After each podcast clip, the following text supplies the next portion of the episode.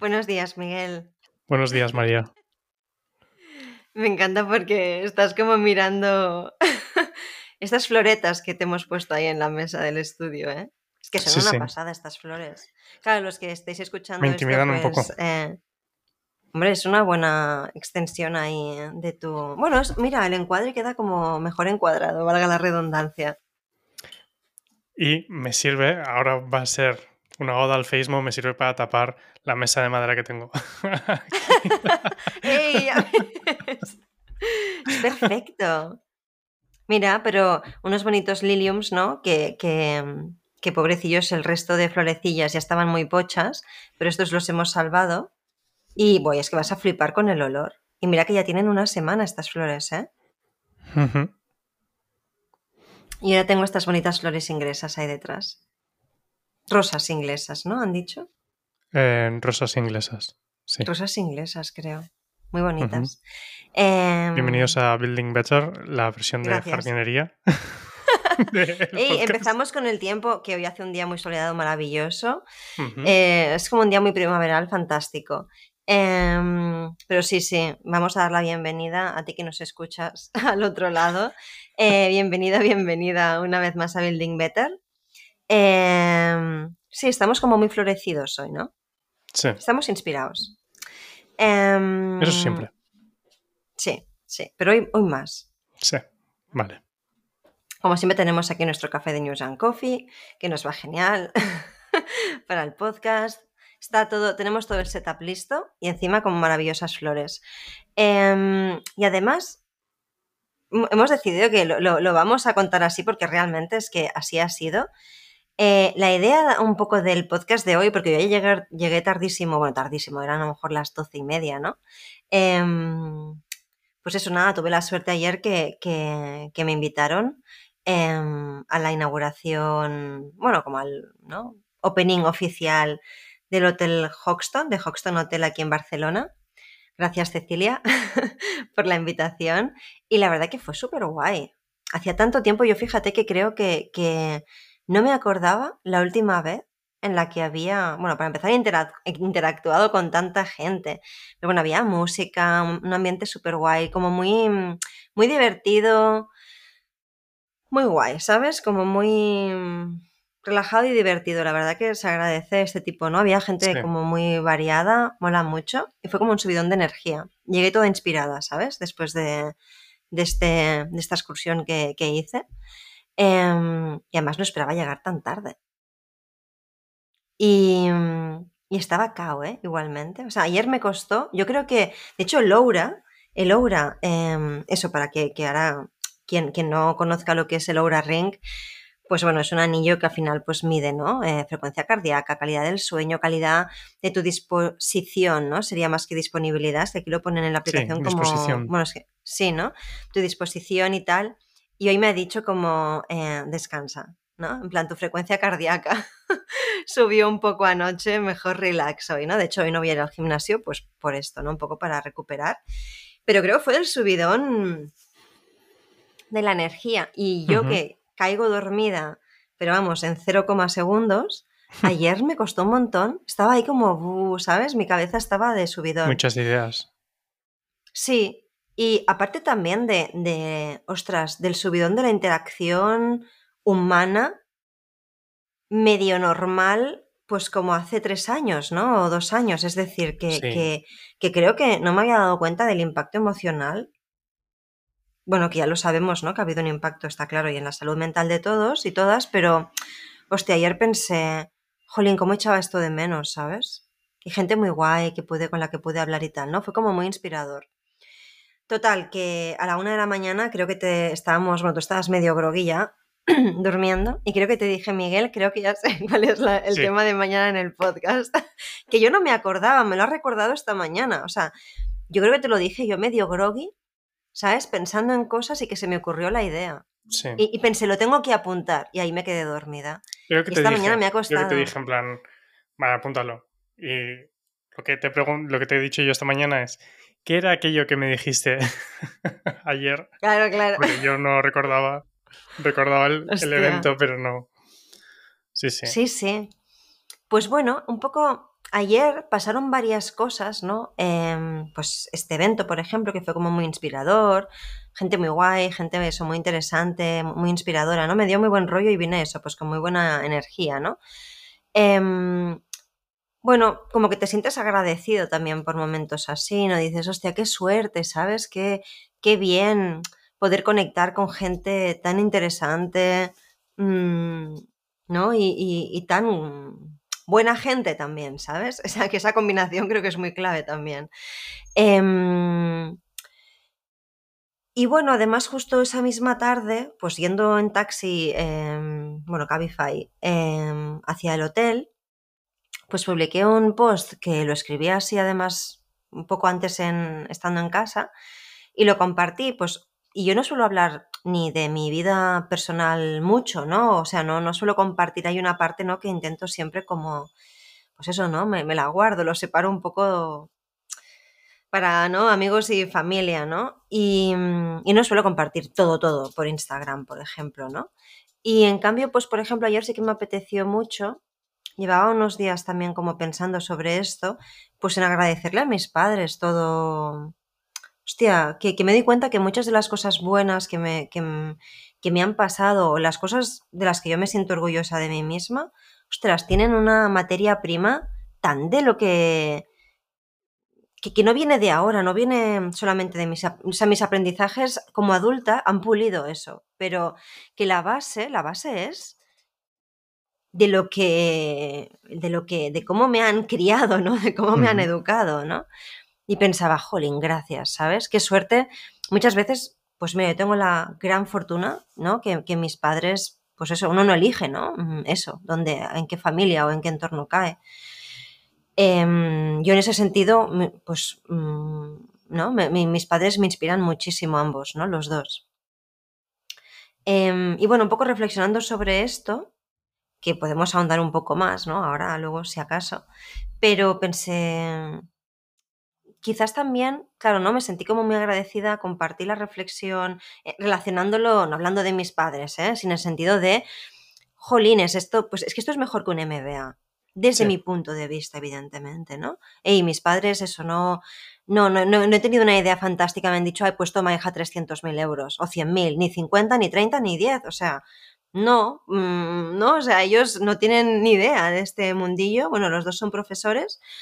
Eh, bueno, eran porque ya están jubilados, pero no sé, ¿no? Como que, pero en cambio, sé que las habilidades más estratégicas o de partes de mi personalidad más estratégicas o que más me han permitido, yo qué sé, florecer, mira, ahora que hablábamos de flores, pues esa idea de florecer ha sido gracias a ellos es que ha sido una siembra que, me parece el trabajo más complicado de hacer, ¿no? Como persona, conseguir o, sacar eso de una persona, ¿no? Y pienso, hostia, tú, gracias, ¿sabes? Gracias porque ahora puedo aprender todo lo que quiera, pero es que sin eso que he aprendido de ellos dos, es que no sé quién, quién sé, o sea, no sería evidentemente quién soy, ¿no?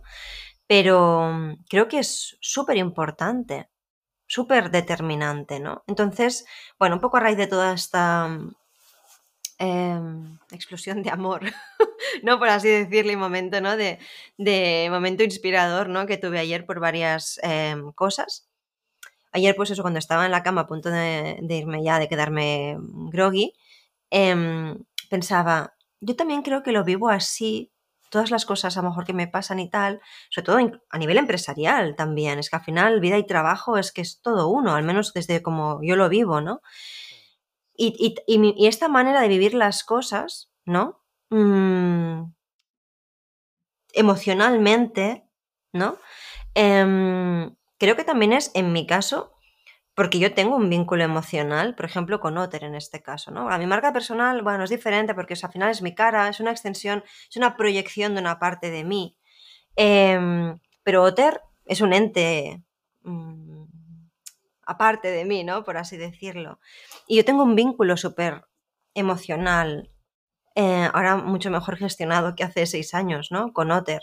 Y yo creo que eso cambia mucho la manera en cómo luego se hacen las cosas, para bien y para mal, ¿eh? que también podemos hablar de los retos que tiene cuando tienes un vínculo emocional. O sea, que esto ahora suena muy bonito, pero hostia, atención porque hay una gestión emocional aquí muy heavy cuando ¿no? Quieres hacer crecer eso. He tenido que pasar, hemos pasado, he y hemos pasado juntos por varias fases en relación a esto. Y pensaba que era un tema interesante. Por eso ayer te decía a la una de la mañana, hey, yo creo que podemos hablar de esto. Porque, mm, bueno, ¿no? ¿Qué pasa con... No siempre la gente tiene un vínculo emocional ¿eh? con el negocio. Y también en el mundillo de las startups Mira, yo a veces me acuerdo, cuando a veces he estado en, en momentos estos de pitch, ¿no? Y en foros de, inversores y tal, que he ido como también a ver otras presentaciones. Hay, mm, es que, hey, súper buenas ideas, gente súper crack, mm, que además han obtenido financiación y tal, perfecto. Pero pocas veces, sinceramente, yo he sentido que a esa persona le importara realmente. O sea, como, como no, no, no, no, no he sentido emoción. En un par de ocasiones quizás, de decenas de veces que he asistido a estas movidas. ¿No? Entonces, y me parece bien, o sea, no es ni mejor ni peor, ¿eh? pero yo desde mi punto de vista en el que sí que tengo un vínculo emocional, yo no, hago, yo no, yo no decidí montar Otter solo para ganar dinero o para pegar un pelotazo.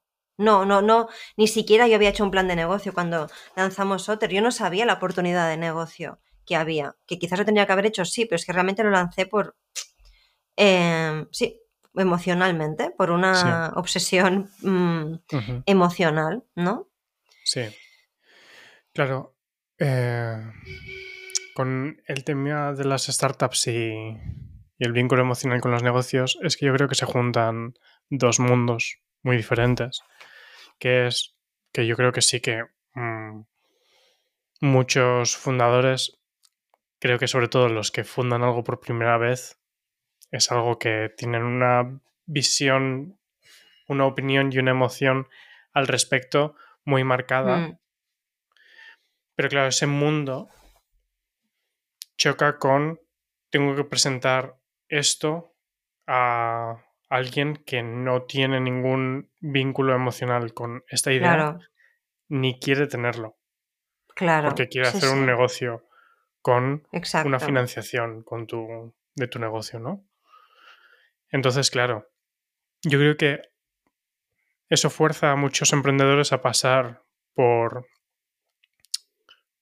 por un aro, ¿no? Como a moldarse a una manera de hacer las cosas que justamente creo que en muchos casos les, les quita ese alma. Hmm. Y, Puede ser, ¿eh? Y lo hemos hablado alguna vez, ¿no? El cómo ver, mm, puedes ver como 20 pitch seguidos. Sí. Y con con todo el respeto del mundo, pueden parecer zombies. Sí, eso pensé una vez cuando fui a Four Years for Now. una cosa tras otra, mm, hablando de esto, mm. pues eso, como quien cuenta azulejos de una pared, ¿no? Absolutamente. Pero claro, es que mm, no vas a, a, conquistarle el corazón a las personas que están escuchando, ¿no? Entonces se genera una cosa mucho más transaccional cuando ves eso. exacto. Pero de puertas para adentro, esas personas pueden tener y seguramente tienen un vínculo emocional con, ese negocio. Creo que el ser fundador y el emprender es una cosa muy, muy dura, justamente creo en los momentos bajos, justamente por ese vínculo emocional muchas veces, ¿no? Es algo que nos ayuda mm. y podemos hablar de esos pros y contras, ¿no? Luego, pero es algo que tanto te puede ayudar mucho como te puede Mm, hacer mucho daño, justamente, esa, ese vínculo emocional. Entonces, creo que sí que existe, creo que sí que está ahí presente en el mundo de las startups, pero depende del momento. Hmm. Sí, a ver, no lo, mira, yo creo que se puede rascar un poco más en esta idea, ¿eh? No sé, también, claro, tú por ejemplo aquí tienes una perspectiva muy guay, ¿no? Estando en Buffer y, conociendo también, pues eso, otra gente, ¿no? Como del mundillo y tal. Mm. Hostia, sigo teniendo, o sea, sigo como cuestionando, ¿eh? O tengo mi duda, pues también porque, por ejemplo, yo sigo a otros fundadores en Instagram o Twitter y tal, ¿no? Mm, a ver, uno no siempre se comunica o habla de su negocio para hablar con inversores. No. Y sin embargo, yo veo mucha gente que es un proceso operativo absolutamente. Bueno, sí, claro. Pero robots hay en todas partes. ya, pero veo más robots que lo otro, ¿sabes? Hmm. Bueno, ¿no, crees que porque el vínculo emocional y el mostrarlo públicamente es un ejercicio de vulnerabilidad? Total, claro, totalmente. totalmente. Totalmente. ¿Cómo voy a decir, oh, es que me siento fascinado, eh, fascinada? Mm. O sea, contar, sí, exacto, sí, Miguel. Yo creo que tiene que ver con el tema de la vulnerabilidad. Que haya gente que le cueste como compartir esta, este lado, ¿no? Porque Hostia, no sé si me atrevería a decir también que sobre todo a hombres. Bueno, claro. Ahora que lo pienso, la verdad. Porque algunas fundadoras, mira, por ejemplo, ¿no? Em, esta mujer, Baba Rivera, que está en Nueva York, que ha lanzado. Em, bueno, ella también es como influencer, ¿no? Pero ha lanzado esta marca, ¿no? Que se llama My Ceremonia. O Ceremonia. Ceremonia, sí. Ceremonia, sí, que es, ¿no? Productos de, para el cabello, el cuidado del cabello, orgánicos y tal, ¿no? Em, ella, por ejemplo, cuenta mucho su, o sea, tiene un storytelling, ¿no? Que es verdad, ¿no?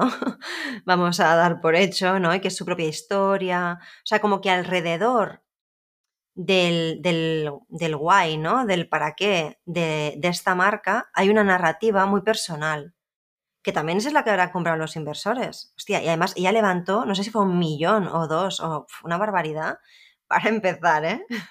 Esto aquí no pasa, ¿no? Y, mm, hostia, y hay, una narrativa, ¿no? Pero ella, por ejemplo, incluso habla, ¿no? Que creo que estaba embarazada, de hecho, cuando empezó a hacer estas rondas, cosa que, mm, pues también tenía ciertas preguntas, ¿no? Sobre todo por parte de inversores hombres, ¿no?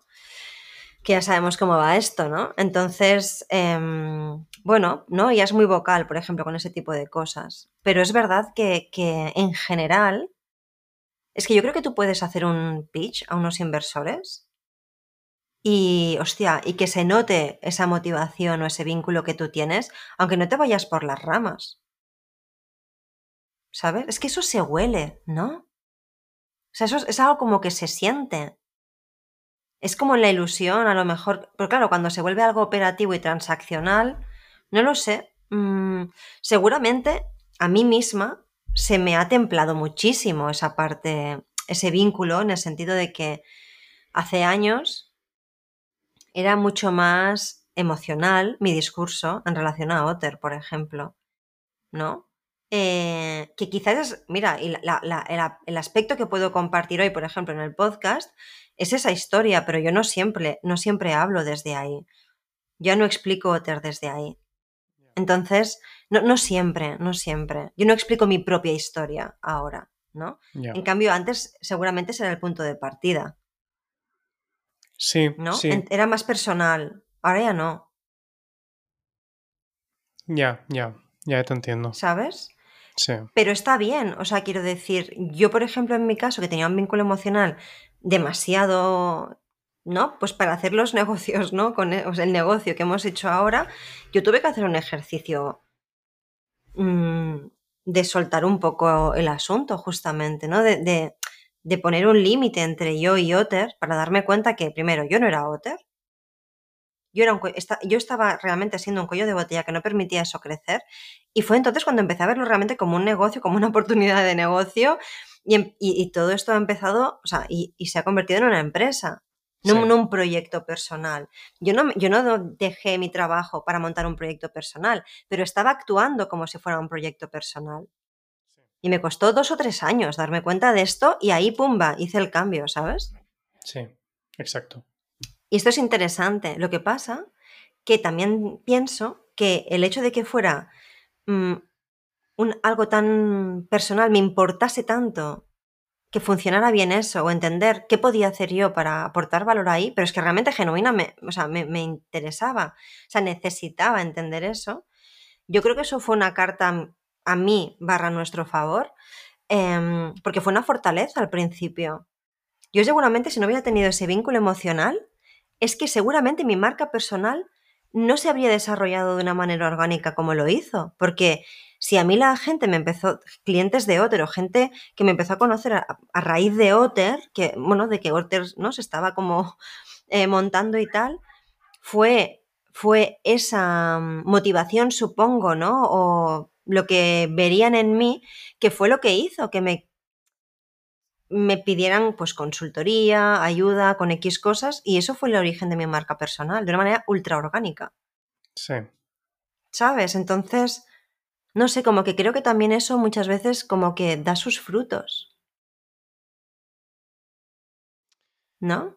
Y, y no, y no. O sea, creo que es algo que hay que trabajar. Lo, lo veo un montón, bueno, pues, o sea, en, en las mentorías que hago con otros emprendedores o emprendedoras, esto es un temazo. Es que las personas que somos apasionadas de lo que hacemos y hacemos nuestro trabajo no solo por dinero, bueno, hay ahí siempre, casi siempre un trabajo a hacer para Sí. balancear, ¿sabes? Bueno, claro, vuelve al tema ese de, de los pros y contras, ¿no? Ese vínculo emocional. El cómo se puede. Jo, es que no, no es una buena. No es una buena expresión, pero cómo se puede usar ese vínculo emocional a tu favor Sí, sí, te entiendo. y, y cómo hay una parte que- eh, en la que se puede convertir como en un lastre, ¿no? Y Ahí está cómo saber separar o encontrar un Hmm. equilibrio en, en qué cosas está muy bien apoyarse en ese vínculo emocional y te nutre y, Sí. y sirve para inspirar a los demás, a tu Mm. equipo, a tus colaboradores, a Mm, eso, a gente que percibe esa marca luego como un potencial cliente y demás.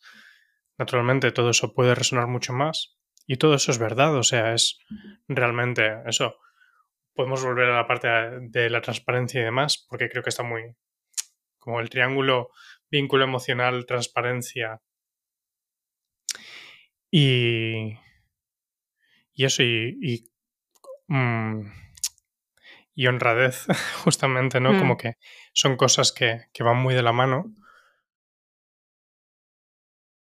Y, y creo que sí que es ahí donde es muy clave. Y sí que es cierto que igual tú ahora cuando hablas de Otter no empiezas con, un, con una historia tan, no mm, emocional. Yo creo que sí que seguimos justamente que Otter es un, un negocio, es una marca que es muy emocional. mm, Lo que pasa está en que la historia o el, o el punto de inicio no es tan individual como era antes. Ya, Creo que ya esa- ves, ¿eh? Igual es la, la, la separación que, que haría yo. Creo que mm, cuando hablamos de Otter sigue siendo una cosa muy... Eso, Ya, muy emocional, pero totalmente. simplemente no es yo, ¿no? O mi historia es esta. Sí, no es mi que- historia. Que igualmente la, mira, que la compartieras. Sí, a ver, y en, y en algún vídeo, yo creo que en algún vídeo, bueno, mira, el vídeo que grabó Eric eh, Pons, em, Sí, que estaba antes en la home, y esto está en algún lado en la web, no sé dónde está este vídeo, sí. pero en YouTube está, que es un vídeo súper bonito. Ahí, por ejemplo, sí que cuento un poco el origen de la idea. Pero ves, fíjate, yo creo que si volviésemos a grabar un vídeo rollo, ¿no? Business video, creo que no empezaría por ahí. Mm, no. No, lo haría ultra diferente ahora. Fíjate. Aún así, ese vídeo me encanta y me parece precioso. Em, y estratégico, ¿eh? Pero no, no empezaría por ahí. Pero bueno, también te digo, realmente mi historia con Otter, mi historia con Otter, yo es algo que no sé si lo voy a repetir en mi vida. O sea, es algo tan fuerte Sí. que no sé si es repetible esto ya. Mm, En el sentido de. em, ahora que lo veo, o sea, evidentemente yo no, no siento esa intensidad como cuando decidí dejar mi trabajo y montar Otter. Pero muchas veces me pregunto, ¿de dónde vino? ¿De dónde vino esa fuerza? ¿De dónde vino eso? Porque a mí, bueno, me encantaría montar otros negocios en el futuro, ¿eh? Pero no lo. No, ahí fíjate, o sea, yo misma lo veo como algo más operativo, ¿no? En un futuro decir, ah, pues venga, o a lo mejor invierto o en otra empresa, ¿eh? O, mm, o me apunto, ¿no? O para montar otra cosa, yo qué sé, pero, pero creo que Otter es mi historia.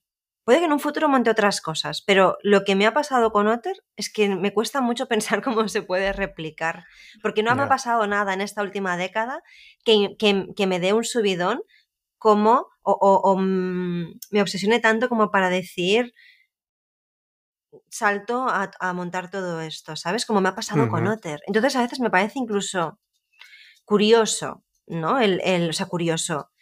Hostia, eh, ¿qué fue lo que me movió ahí? Y ahí es donde yo creo que se mezclan muchas cosas, ¿no? Y ahora me voy a ir al 2013. Dos años antes de que lo lanzásemos tuve la idea. O un año antes. Uno. un año uno, antes. Sí. O sea, 2014. 2014. Buah, estamos en 2022. Pues en 2014, un día estábamos cenando tú y yo con mi madre y una amiga nuestra de Inglaterra. Tú acababas de empezar en Buffer, ¿puede ser?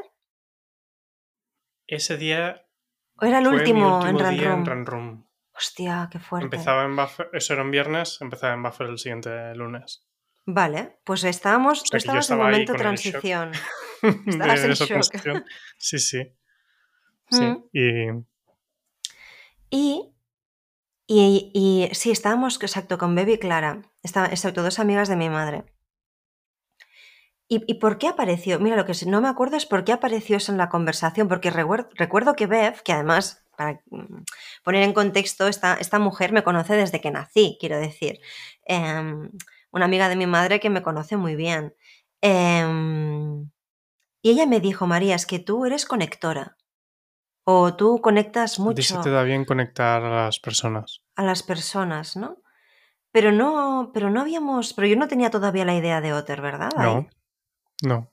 Hostia, fíjate qué curioso. Pero surgió ahí la idea, ¿no? Salió esa frase y la idea te surgió cuando volvíamos andando a casa, desde allí, desde el Born a donde vivíamos antes. Em, por el camino me acuerdo perfectamente eso, estar por la Gran Vía y que dijeras, claro, es que con, bueno, un poco cómo salió, ¿no? El tema de... Como que creías que había algo ahí de mm, conectar mejor a los, a los carpinteros Qué locura. con, con personas que quisieran hacer un mueble a medida por lo que nos había pasado a nosotros, eso. Vale, y si ya habíamos estado medida. buscando. Vale, vale. Claro, e- exacto. ese año habíamos hecho algunos muebles a medida. Hmm, y, y cómo había pasado eso, ¿no? Y, y cómo ya habíamos hablado nosotros de, pues eso, cómo todo este negocio parece que se apoya mucho en el boca a boca, en las recomendaciones y tal. Sí, exacto. Y, lo anacrónico que parecía Sí. eso en, Pero no me en acordaba. el mundo del SEO y, y SEM y demás. Total. Claro, pero es que no me acordaba de ese momento de la Gran Vía, ¿ves? Yo siempre cuando explico la historia es en plan, pues claro, estábamos buscando carpinteros y tal, y ahí se me ocurrió. Pero no recordaba exactamente ese momento, ¿no? Sí. Em, Ahí cronológicamente. Ujú. ahí se me encendió la bombilla, ¿no? Y claro, en ese momento yo creo que convergen muchas cosas, algunas de las cuales no era consciente. Es decir, ¿qué hace que yo, yo voy por la calle a veces y pienso, "Ah, mira, esto no funciona, quizás se podría hacer así, pero no me pongo a pensar en, hostia, lo dejo todo y me lanzo a la piscina o me busco un socio o una socia y montamos esto. O sea, es que no se me ocurre. ¿Y qué me hizo a mí pensar en la Gran Vía de Barcelona paseando por la noche? Que, realmente eso era un camino para mí, cuando en mi vida había montado en ese momento ningún negocio, ¿no? Yo tenía 29 años, 28 años en ese momento, ¿no? Entonces, yo creo que ahí es donde viene el aspecto emocional. Es decir, ¿qué hizo que yo, no? Es como que todo mi foco, ¡fum!, se fue a esa grieta que había observado. Y la, la- convergencia, ¿no? De varias cosas, claro, ¿qué pasa?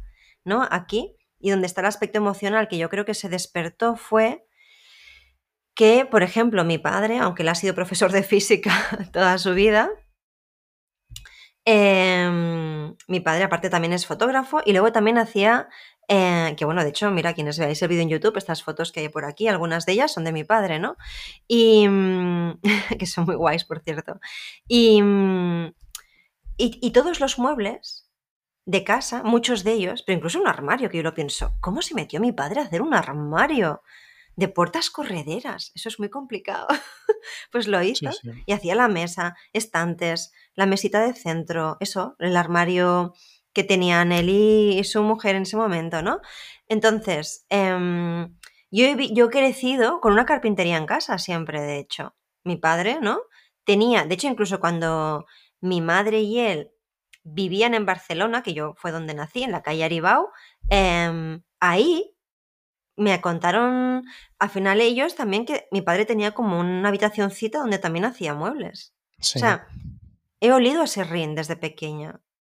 Aunque nunca me apunté a la fiesta, porque yo recuerdo a mi padre en el garaje de aquella casa, ¿no? En, en la que también crecí. Em, pues eso estaba mi, mi padre, de hecho, bueno, me obligaba entre comillas, lo típico, ¿no? De venga, va María, pues ahora, domingo, a pintar no sé qué, a barnizar no sé cuántos. A mí eso me parecía un castigo. Sí, Mi padre me quería motivar para que aprendiera, pero yo, eh, que me podría haber molado, ¿eh? pero nunca he sido yo muy de manualidades ni tal, ¿no? Entonces, pues lo hacía. Pero no me fascinaba. O sea, a mí en ese momento me fascinaba hacer la carpintería. De hecho, lo que pensaba es, pero, ay, no, pero si son más bonitos los muebles que hemos ido a ver, no sé dónde.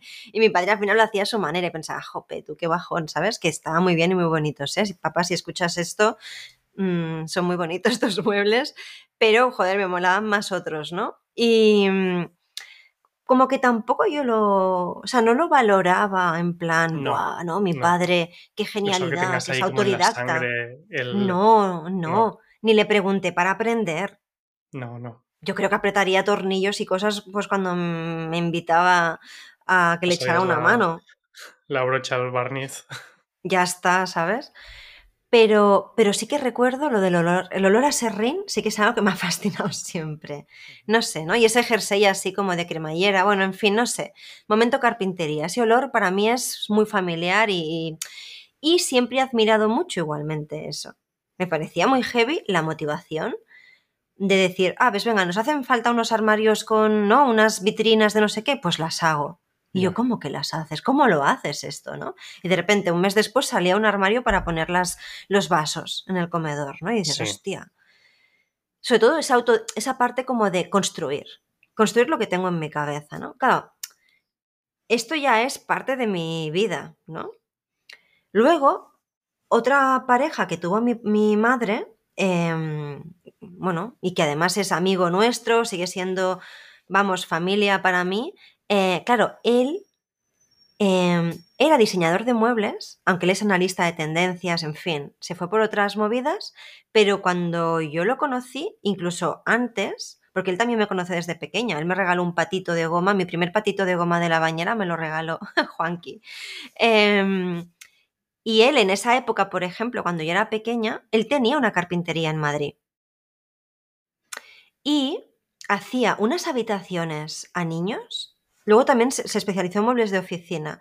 Pero yo recuerdo acompañarle a alguna feria que yo supongo que presentaría sus diseños. No me acuerdo. Yo recuerdo que era muy pequeña y me llevó alguna movida que tenía de trabajo. Y yo flipaba con esas habitaciones, porque eran como casas eran como, o sea, no me acuerdo muy bien, pero tengo el recuerdo de pensar, buah, esto es Portaventura, ¿sabes? O sea, Sí. era fascinante. Una cama y luego te, un tobogán, o sea, una flipada, claro, imagínate para un niño o una niña ver eso. Entonces, eso ya me flipaba. Y cuando cumplí, no me acuerdo cuántos años, quizás 11, 12, no me acuerdo. Un día llegué a casa, bueno, y ese olor a madera, y toda mi habitación la había transformado Em, o sea, todo eso de madera con módulos, podía jugar, podía guardar cosas, espectacular. Claro, eso es flipante. Que un día llegues a tu casa y mi madre y él pues habían como dado forma a una habitación que además me y sigue estando así, super Sí, sí, sí. timeless, ¿sabes? O sea, bueno, tú lo has visto. No, está genial. No, es como modular, es brutal. Hostia, ¿no? No sé, entonces yo creo que especialmente estas dos figuras eh, como muy paternales además, ¿no? Mm, muy, referentes para mí, tanto mi padre como Juanqui. Mi abuelo también hacía cosas, porque en la cocina de mi madre, que yo, ya no está ese mueble, pero yo creo que incluso tú lo, has llegado a ver, había un mueble que había hecho mi abuelo. Sí. ¿no? Hostia, es como que siempre ha habido alguien ahí haciendo muebles, yo qué sé. Y yo creo que esa combinación de cosas debió tocar alguna tecla que a mí lo que me llevó y me sigue moviendo es a decir, hay que poner esto en valor. Porque yo no tengo ni idea de carpintería. Pues bueno, he aprendido un poco con estos años, evidentemente. Pero yo, yo no, o sea, no es la parte que me interesa. No me interesa saber cómo se hace esto, la técnica, no, no. Pero sí poner en valor esto y hacer que se valore también. Y que a los que lo valoran lo encuentren, encuentren la persona que pueda hacer eso. Eso es Otter. Esta es la parte, eso es lo en que se convierte la práctica Otter.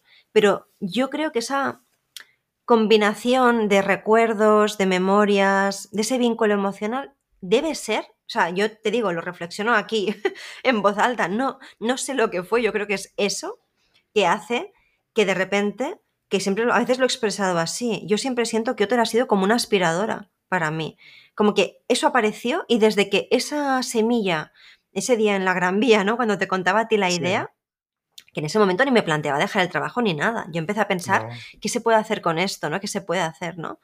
Em, esa semilla se convirtió en una aspiradora que me ha llevado pues hasta donde estoy hoy. Es el camino, pero realmente como, como, porque hay una fuerza que yo siento que me ha empujado, ¿no? O sea, que no quiero que esto suene a nada esotérico, ¿eh? Sino, pero es como una fuerza personal de, de conectar con algo que dices, esto tiene sentido, todo, esta, todo este esfuerzo o sea, es que no es que me lo plantee, es que, es que voy de cabeza ahí. Desde ese momento, ¿no?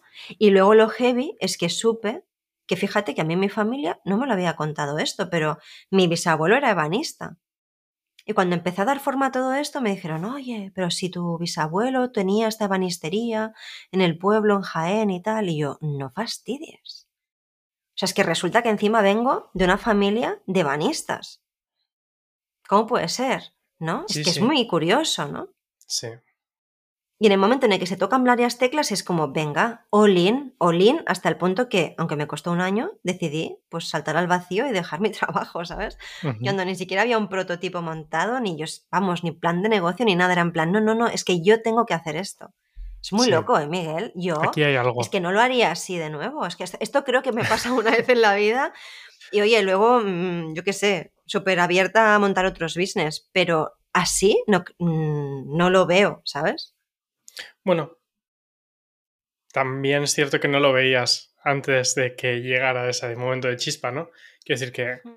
hay una parte de quién sabe, pero sí, otra cosa exacto, exacto. que actuaras, digamos, con el mismo Tan intenso, riesgo como actuaste mm. con, con, el inicio de Otter, ¿no? De decir, pues. Totalmente. Lo dejo todo para perseguir esto. Es que, claro, yo lo veo ahora y pienso, menuda iluminada. Pero creo que la pasión puede estar ahí sin, sin ese riesgo mm. también. Claro, total, total. Y mira, y tú sabes que han habido algunas ideas muy tentadoras para mí últimamente que he dicho en plan, hostia, tendría que montar esto, tal, pero que no lo hago, primero porque ahora no sería sostenible meterme en nada más. Pero, pero bueno, es interesante, ¿no? Eso. Y, mira, y también a veces he tenido la oportunidad de trabajar con gente que también veo que les pasa un poco esto, ¿sabes? Que, que dicen, joder, es como que es que lo tengo que hacer, ¿sabes?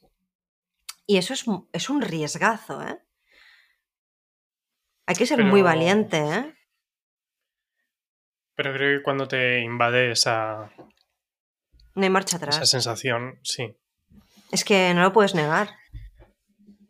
Naturalmente cada uno tiene que, navegarlo como puede y, y eh, eso, y apoyarse en, los puntos de, apoyo que tenga.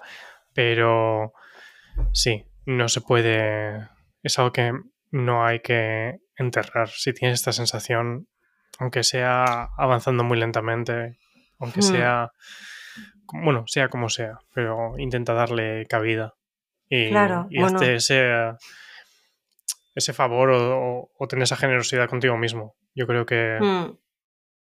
el permitirte que eso ocupe espacio. Sí, sí. Y mm, bueno, mira, Oter ha sido muy lentamente.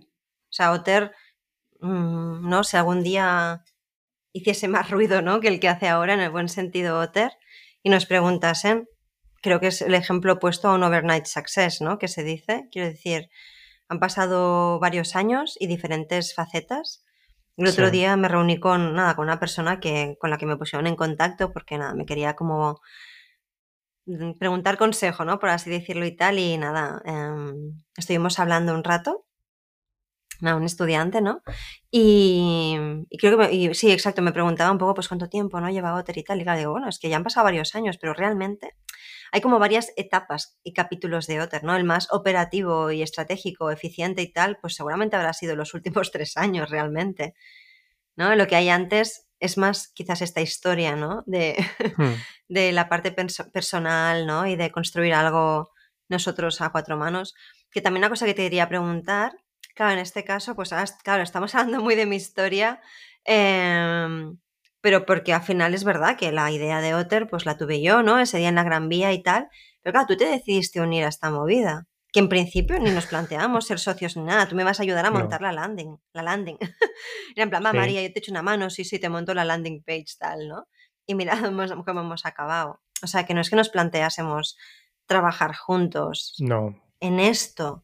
Y, y cómo, claro, ¿cómo ha sido para ti esto, no? O yo creo que aquí nos hemos complementado muy bien porque el que tú no tuvieras, sobre todo al principio, este vínculo, ¿no? Alguien, ¿no? Como siempre ha sido un punto más externo, yo creo que nos ha equilibrado muchísimo a nivel empresarial. Pero claro, ¿cómo ha ha sido para ti unirte como al sueño de un loco, ¿sabes? Por así decirlo, porque... o cómo tú vives esa parte... ¿O tú crees que fue mi ultramotivación y fascinación o no sé qué? O poder de convencimiento, no lo sé, pero no recuerdo ni que te tuviera que hacer ningún pitch a ti. Tú simplemente fuiste viendo cómo iban las cosas y dijiste, hostia, aquí hay algo, ¿no? Claro, ¿tú cómo lo vives esto del otro lado, ¿no? Cuando el vínculo, el, el vínculo emocional lo he tenido sobre todo yo. Te has hecho tu vínculo por el camino. Sí, sí, y es un. Y es un vínculo totalmente diferente. Para mí, em, la parte más emocional que está desde el principio es el de apoyarte a ti, ¿no? El- es eso, ¿no? El de. Por encima de todo, quiero que a ti te vaya bien te quiero acompañar en estos pasos que estabas, que estabas dando en ese momento. Yo siento que formo parte de, de Otter desde ese día del Eureka en la Gran Vía, porque Fíjate. todo ese año, ¿no? Antes de que dejaras tu trabajo, antes de eso de lanzar la primera landing, ni siquiera y demás. O sea, en- que sí que podemos decir eso que con la landing, pues claro, yo ahí ya estaba aportando mi granito de arena técnico, pero mm, todo ese año estábamos hablando mm, non-stop sobre Ya esto, ¿no? Sobre qué podía ser y, y la de cosas en abstracto que, que salían. Iba a ser un blog, ¿te acuerdas? Que eso lo pensamos en cada Sí. que es. Iba a ser un Sí. blog, Otter. Buena suerte con el blog.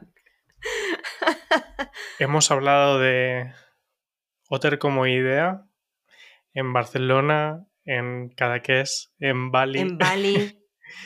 Hemos primera vez que estado. fuimos a Bali. Nuestras últimas vacaciones de verdad fueron en Bali Sí. 2015. Dios. 2015, febrero de 2015, las últimas vacaciones. Nos hemos dado breaks, ¿eh? Que conste. que Sí, no- sí, a veces lo explico esto, que sí, que sí. Sí, Sí, pero sí. nada de un mes de Pero, vacaciones ni por ahí desconectados. Sí. No, no, eso, no estar pendiente de nada y no tener ni conexión en el teléfono, porque en Ya aquel ves, ¿eh? momento no pillamos ni tarjetas SIM ni nada, Buah. Porque no teníamos esa necesidad de ver que todo No, estaba claro. bien, ¿no? O sea, es, mm, claro, maravilloso. Em, bueno, entonces para mí, yo creo que es que ha sido una de estas cosas que es como tan gradual que no te das cuenta y estás mm, totalmente metido hasta el cuello en, en el proyecto.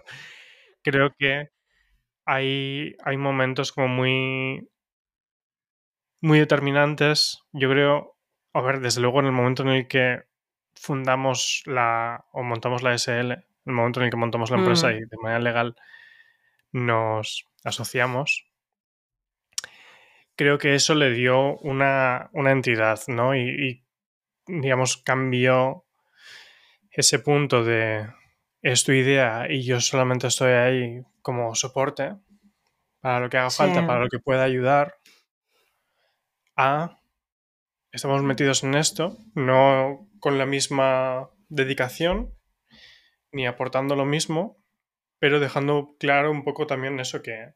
Mm, claro. Que tengo unas responsabilidades dentro de este proyecto de una manera fija. Hmm. Y como poco a poco, o con el paso del tiempo, desde que montamos la SL, lanzamos la aplicación y demás, creo que lo hemos hablado alguna vez. De hecho, ha habido momentos en los que, incluso antes de que estuviera la aplicación, antes de que estuviera la idea de la aplicación, también hablábamos de no sabía cuánto espacio yo tampoco podía tomar dentro de, de Otter. Porque yo siento que lo que se me da bien, entre comillas, es la parte de, pues eso, de desarrollar un, producto digital y demás. Pero claro, Otter no lo era en ese momento, ¿no?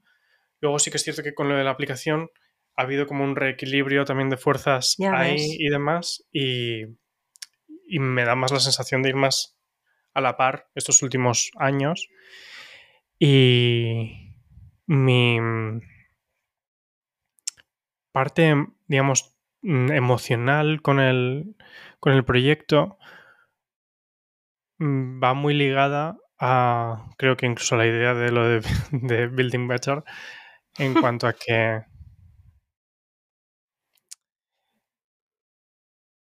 no está tan centrado, digamos, mi misión personal o mi pasión respecto a la carpintería en sí, sino a la creencia de que se pueden gestionar mejor los proyectos y se puede tener una mejor comunicación en la colaboración entre personas. Exacto. Y creo que, eso... Y ahí estamos los dos súper alineados. Es que... Es tanto algo a nivel interno, en plan como nosotros como equipo nos gestionamos, ¿no? Y todo este tema de trabajar en asíncrono y la transparencia y demás, es empujarnos en encontrar esas mejores maneras de, hacerlo, de conseguir hmm. más y mejor sin tener que aplicar fuerza bruta, como em, en cuanto a la relación de cliente y carpintero en un proyecto eso de carpintería a medida y demás, cómo las cosas se pueden hacer eso mejor sin, sin ser intrusivo, dando ese espacio a ambos, a ambos lados, ¿no? Y, pero simplemente dando esas herramientas que les acompañen y les ayudan a, realizar esto. Y eso es una cosa que me apasiona mucho y que y respecto a lo que tengo una respuesta emocional cuando veo tanto algo que va bien, ¿no? Este último lanzamiento que hemos realizado, por ejemplo, que hmm. dices, o cuando lanzamos la aplicación, la primera versión, es decir, nos estamos quitando de en medio y por otro lado, las cosas están yendo mejor porque les estamos dando algo que mejora eso que ya hacían, ¿no? Hmm. Y, y, viceversa, cuando hemos hecho alguna cosa que no, que no ha ayudado y decir, ostras, no, pues no me conformo con esto, hay que volver un poco a, esbozar hmm. una, una, solución diferente. Hmm. Sí, es interesante. Mira, ostras, incluso no lo había visto así, pero mira qué bonito también pensar que Building Better, creo que es este podcast, ¿no? Que, estáis escuchando, este podcast creo que es la confluencia de tu camino y mi camino en relación a Otter. ¿No? Porque tú desde un punto de vista más externo, yo en un punto muy al origen, ¿no? Hace 6, 7 años, súper emocional, hemos ido caminando y, compartiendo la construcción de este negocio, llegando a un punto, especialmente estos dos, tres, tres últimos años, en los que nuestro foco, el, desapego que yo he tenido, por así decirlo, con la parte más emocional, ¿no? Y el, separarme, ¿no? De, de, poner esta línea tan importante, invisible entre yo y el negocio, colocarme en una posición en la más de liderazgo, ahora también formando el equipo, ¿no? Y la parte más estratégica. Yo creo que todo esto se ha ido como conformando para que al final realmente eso que te importa a ti es lo que me importa a mí, es lo que me mueve ahora en Otter, no tanto que mi padre fuera carpintero y quiero, no, no, no es eso, pero eso fue la llama, ¿no? Entonces, mi relación con Otter ha evolucionado muchísimo, ¿no? Y, y el punto en el que estamos tiene mucho que ver con Building Better. ¿no? Mira, no lo había pensado así. Buah, es Pues como. ¿no? el círculo se cierra. Sí, sí, no, es pero como es lo- guay, Miguel. Sí. Y lo Y- hemos hablado y- Hmm. muchas veces, realmente, esto. Para mí es una cosa que es muy... Es muy importante y de hecho, y bueno, y tú sabes que mm, también las... Igual que tú comentabas, ¿no? Otras ideas que tienes tú ahí que, y que no priorizas porque quieres llevar esto a, a ese siguiente nivel y demás. Primero, Hmm, que yo también tengo eso, mi backlog de ideas que de vez en cuando voy visitando. Es como un jardincito interno que tengo que voy Sí. ajustando cosas o incluso prototipos que sabes que tengo ahí de, de ideas, de aplicaciones y demás. Porque es realmente eso lo que me... em, eso, el contexto que más me, me, hmm. me llena a mí y, y me obsesiona, realmente. Hmm. Sí, sí. Y, y yo creo que, mm, igual que en el se podría aplicar a otras cosas, pero creo que justamente el claim que el que me salió, bueno, tagline, ¿no? Pero bueno, se utilizó bastante para una campaña. El no va de muebles, va de personas. Sí. Viene de es ahí, de cuando yo me empecé. sí. Exacto, pero cuando yo me empecé como a desapegar y decir, es que, mm, es que no va de los muebles. Para mí, o sea, mi, mi visión de este negocio no tiene que ver con los muebles. No. Con las personas que están produciendo, sí. Y las que quieren consumir eso. Sí. Sí. Entonces, y, y bueno, y es el enfoque que le hemos dado. Seguramente eso hace, ¿no? Que, que tengamos, no sé, quizás un enfoque diferente, ¿no? Sea como sea, es que es, es así. Es el que hemos tenido, no por una cosa operativa simplemente, sino un poco por todo este camino que, que hemos ido como tejiendo, a veces intuitivamente, en los últimos tres años muy estratégicamente. O sea, Sí. Building Better, este podcast creo que es lo único que hay al azar. O sea, Building Better creo que es lo único así que nos hemos sacado como de la manga porque nos apetecía y porque teníamos la intuición de que decir, venga, va, vamos a sacarlo, ¿no? No, Pero no ha habido un... Dime, dime, ¿qué? Y ni siquiera ha sido realmente al, No, al estaba azar. no, O sea, pero que ha sido... Que esto es no impro- estaba. esta conversación es improvisada, pero, Sí, claro. pero que, bueno, le hemos dado espacio a algo espontáneo, pero porque Sí. sabemos que es Claro. una cosa, un punto como de apoyo más en, en este camino, ¿no? Sí, pero no era, no estaba como parte de la estrategia, No, no, era no. una cosa, no teníamos otras prioridades, también estábamos aún con el tema de la financiación ahí enverdados, con perdón. Entonces, no era un buen momento tampoco para hacer nada más, nada, nada más. Por eso, por eso ha salido así, porque ha sido en plan, ok, si lo hacemos, tiene que ser lo más ágil, no editamos nada y lo sacamos así, porque es que si no, no lo vamos a hacer, ¿no? Sí, Pero a eso me refiero, como que lo colamos, por así decirlo, ¿no? Tuvimos Sí. la idea, nos cuadraba, ¿no? Mm, Y dijimos, pues venga. Pero aparte de esto, el resto de cosas están muy pensadas, muy medido, todo, todo, absolutamente. Desde quien hemos metido en el equipo, todo lo que hemos lanzado está... O sea, es que no trabajamos de manera reactiva. no. Solamente el otro día, analizando el tema de mm, la mensajería entre carpinteros y clientes, estamos ahí trabajando en una cosa por necesidad, ¿eh? en plan para quitar fricción a que la gente use el chat dentro de la plataforma. Si por favor, si alguien nos escucha que es usuario carpintero, por favor, utilizad el chat. No os vayáis a otros canales. Esto es como momento. ¿No? Bueno, aprovechamos, ¿no? Eh, ¿Cómo se llama esto? Es como disclaimer, ¿no? Un poco. Sí, sí, sí. Bueno, está guay. A lo mejor hay gente que utiliza Otter que nos, que nos está escuchando y que le sirve. Claro, claro, sí. Entonces, estamos, pero bueno, es nuestra responsabilidad si eso no se utiliza como pensamos. Por lo tanto, estamos, se nos ocurrió una cosa muy guay y tú estás viendo si técnicamente lo podemos hacer ágilmente. Y eso tampoco estaba realmente pensado como funcionalidad, pero vamos, Sí. lo podemos meter, lo meteremos.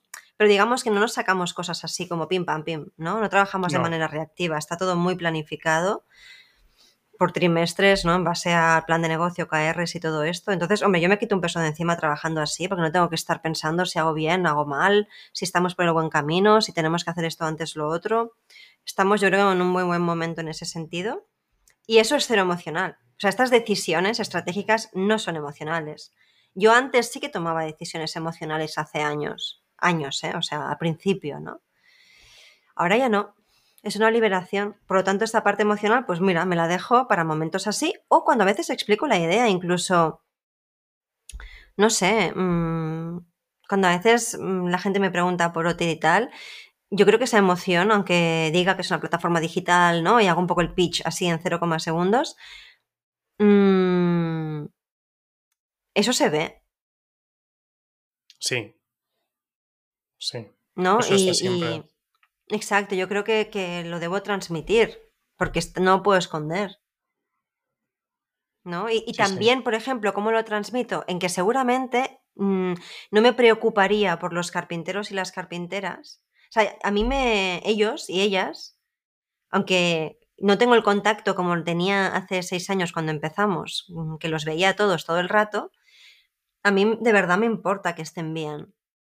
O sea, ahí incluso podría ser más desapegada, pero, o sea, yo cada vez que hay un problema con algo, uh, lo paso fatal. Ahora menos, pero ahí es cuando me salta un poco el tema, ¿no? De, vale, cuidado que, o sea, quiero que estén bien. O sea, yo seguramente por ese vínculo emocional hago un extra push en el que, hey, ¿cómo está esta persona? Mm, vale, ¿qué necesitas? Hablamos con ellos por teléfono a veces cuando tienen un problema, como el otro día este carpintero que hablamos tú y yo con él, cuéntanos, o sea, estamos a su disposición, o sea, nos importa que les vaya bien en Otter.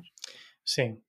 Aparte de que quiero que ¿no? esto vaya mejor económicamente, no lo haría a costa de ellos o ellas. No. Y yo creo que eso también se debe notar, no lo sé.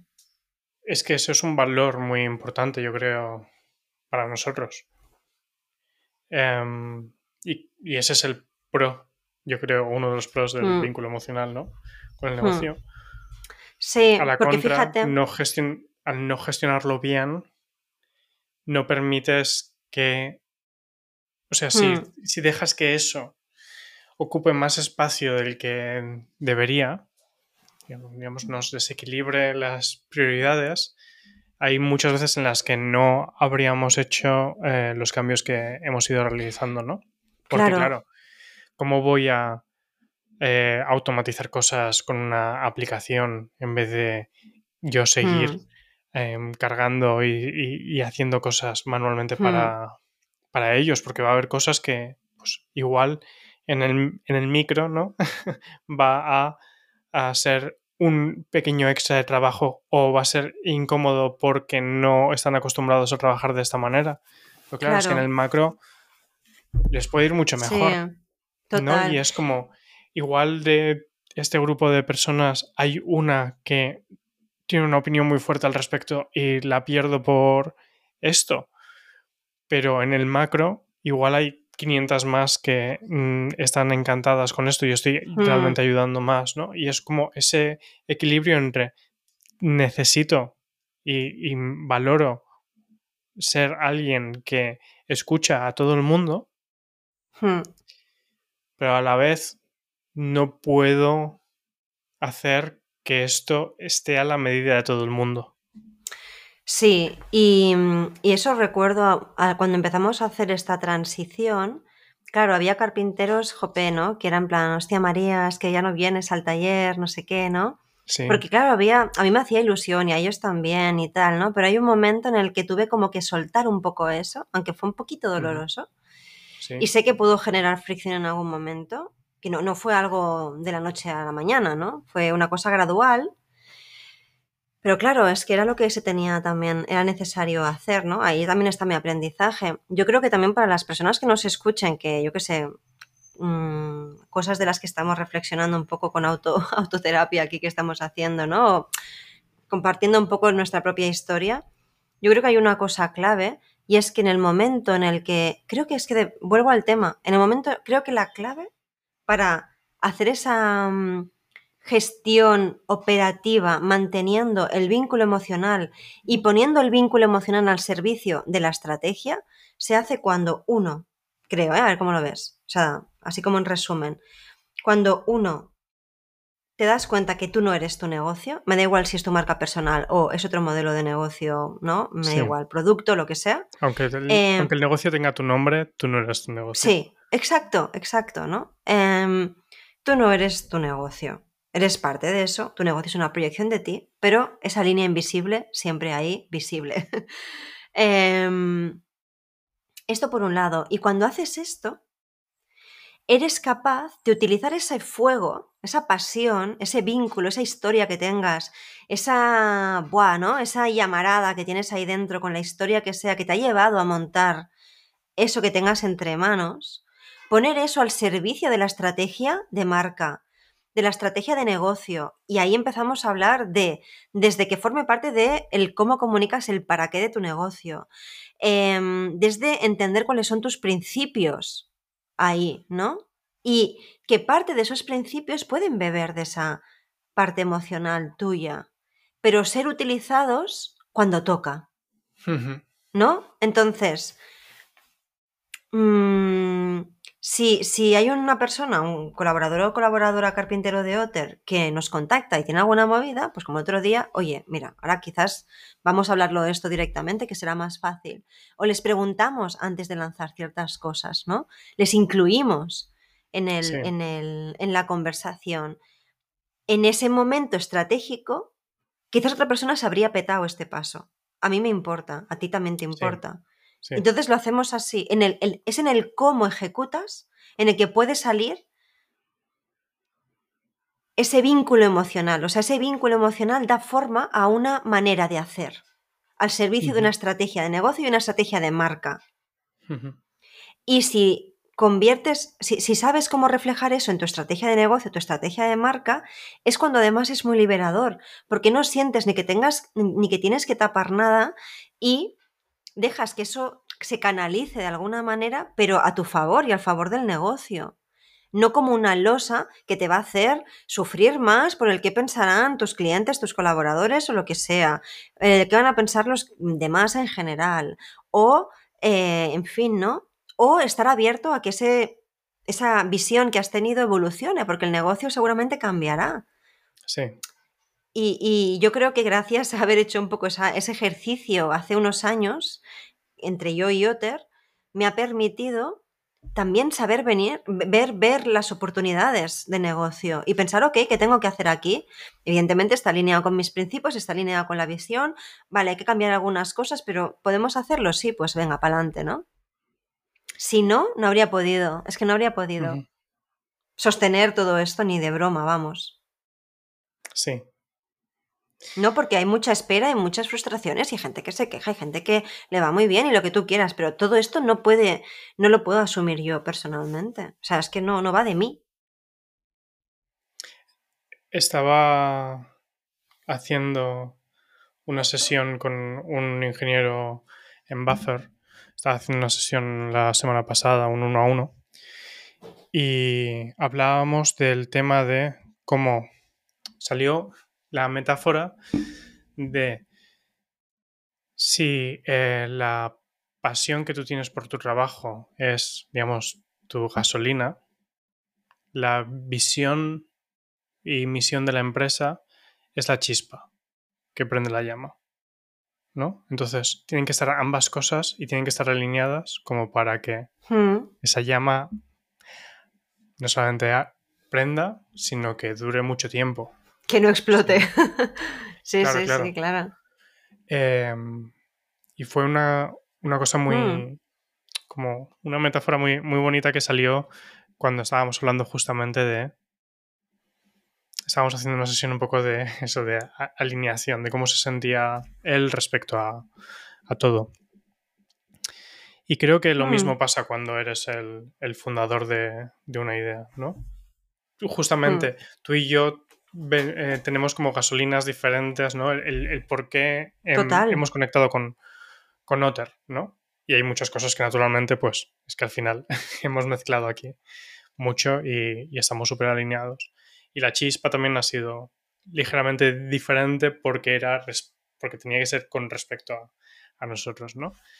Creo que em, vamos, que tienes toda la razón con esto, con todo esto que estabas comentando del vínculo emocional. Para mí una cosa muy importante como fundador es como eh, esta espada de, de doble filo.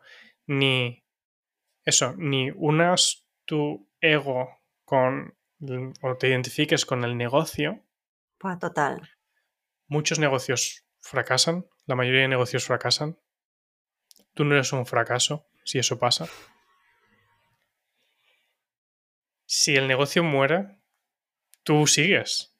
Y eso es algo que es muy importante tener en cuenta y no es fácil ni visualizar tu negocio mm, hundiéndose, ni visualizar que hay un después de eso.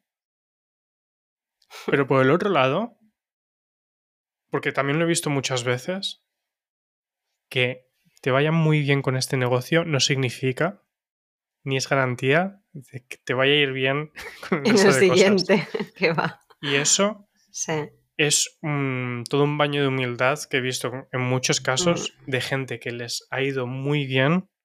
A veces, incluso por, bueno, y han tenido la buena fortuna de que con la primera idea les ha ido genial y han dado ciertos volantazos y se han metido en ciertas cosas con la confianza de hombre, claro, si soy si soy mm, menganito, ¿cómo no? Sí, sí. Y no. Y no, y ni la segunda, ni la tercera, ni la cuarta, ni la quinta vez, cuando la primera había ido muy bien. Igual luego la sexta sí. Pero, ostras tú, ¿no? Y eso si bien somos responsables, creo que nuestros animalillos nos están avisando de algo. Eh, si bien somos responsables de todo lo que pasa y hay que tomar responsabilidad, hay una parte que no debemos mm, unir nunca al 100% porque nosotros no somos nuestros negocios. somos entes separados, proyecciones, como tú comentas, si estamos hablando de una marca personal, ¿no? Y de, hmm. y de hecho eso es algo en lo que tú me ayudaste mucho en una sesión de, hmm. de coaching y que siempre he tenido como muy presente desde, desde entonces. Pero es importante tener en cuenta, sí, esa separación tanto para lo bueno como para lo malo. Y es un, igual un pensamiento como muy estoico, pero eso, ni en el valle más profundo en el que no da luz del sol, ni cuando hemos conseguido escalar la montaña más alta, hmm. no nos lo debemos creer. No es ni, hmm. ni tan chungo, ni, ni somos mm, genios mm, para siempre. sí, yo creo que es mantener como esa templanza, ¿no? Y, y, mente templada. Es que no es mente fría, es mente templada Sí. Y eso no quita celebrar los hitos, ¿no? Y reconocer esos momentos en los que, eh, pumba, ¿no? Está pasado. Sí, sí. Pero con la mente templada, ¿no? Yo recuerdo cuando, por ejemplo, incluso, por ejemplo, ¿no? Ahora que, sabemos que en breve, ¿no? Espero ya que podamos cerrar, ¿no? O sea, está la financiación cerrada, ¿no? Pero bueno, pues ahora hay como que 45.000 euros que estamos a la espera, están ahí eh, a, punto de, a punto de llegar. Em, ¿No? Que, jolín, pues sí, para cualquier otro tipo de startup, pues seguramente es algo, es nada, ¿no? Pero para Otter, 45.000 euros es mucho. Y mm, incluso en estos momentos en los que ha sido como un subidón, em, no sé, creo que en ese sentido mantenemos la cabeza muy, exacto, muy templada con esto, ¿no? Sí. Y bueno, es momento de. Bueno, con esta reflexión, este final va a ser un poco final eh, casero. Acelerado. porque vamos. Sí, también si queréis abrir la puerta, porque es que si no, mm, va a seguir habiendo un pollón aquí de momento de, circo animal. Sí, sí. Eh, en fin, gracias y disculpad, eh, gracias por este momento de, incluir los sonidos de nuestros animalillos. Disculpad por las molestias que este ladrido tan maravilloso de nuestra perra os haya podido ocasionar. Em, Como podéis ver, Uma tiene un sistema respiratorio muy fuerte y muy, y muy sano. Sí, muy potente, muy potente. Ella también es la llamita que enciende nuestros días. En fin. Em, pero bueno, espero que haya sido como interesante escuchar. Creo que es el episodio más largo. Em, no estoy seguro. Creo que ya lo hemos dicho. Esta discusión ya la hemos tenido alguna vez, vale. Eh, bueno, pues esperamos que os haya gustado estas reflexiones, ¿no? Un poco hacía bastante, la verdad, que no compartía este, este lado más emocional, ¿no? De lo que me conecta en mi caso con Otter. Eh, también cómo lo has vivido tú, Miguel, eh, uniéndote, ¿no? También a esta visión durante todos estos años. Em, es que eres el mejor compañero de viaje que se puede tener. O sea que. Después de ti, con lo cual. Estamos. ha sido muy guay y creo que, hostia, ¿no? Pues mm, qué bien, ¿sabes? También está guay sentirse satisfecho con todo lo que ha costado también, como construir todo esto y lo que queda. Pero bueno. sí, sí, sí. Mm, yo veo ya, tengo cierta perspectiva, yo creo, ¿no? Los dos ostras, ¿no? Es, quizás otro momento ahora y qué guay, ¿no? Haber llegado hasta aquí y el cómo lo hemos hecho. Porque el cómo llegas también es importante, ¿no? Entonces, pues bueno, mm, mira, también creo que ha sido guay. Es el episodio 20. Creo que también es, mira, ¿no? Como haber utilizado este hito de los 20 episodios para compartir justamente esta parte más personal em, detrás de Otter. Espero también que os haya servido em, no sé, ver la manera en cómo lo hemos vivido nosotros para aquellos y aquellas que también tengáis vuestra vuestro tema emocional con vuestro negocio, que bueno, es que yo creo que para todos es un reto cuando eso es así. Em, con lo cual espero que os llevéis alguna idea de esta conversación y de nuevo, pues cualquier comentario que nos queráis compartir, eh, tanto por pues, cualquier canal en el que queráis conectar con nosotros, estaremos encantados de escucharos y, y charlar o eso, coger las ideas que nos, propongáis o queréis temas de los que queráis que hablamos, eh, pues los eh, usaremos también para próximos episodios. Encantados. Sí, sí. Así que nada. pues muchísimas gracias por estar al otro lado. Gracias por escucharnos durante esta hora y diez minutos con ladridos eh, y rascados de puerta incluidos. es que es muy difícil a veces controlar esto, pero bueno, oye, en general no, no se escucha mucho. Así que nada, em, y justo ahora que acabamos se calman, ¿sabes? O sea, es que es eh, así es. Es que lo saben, lo saben. Lo saben, lo saben. Así que nada, pues bueno, aquí lo dejamos. Hasta la semana que viene.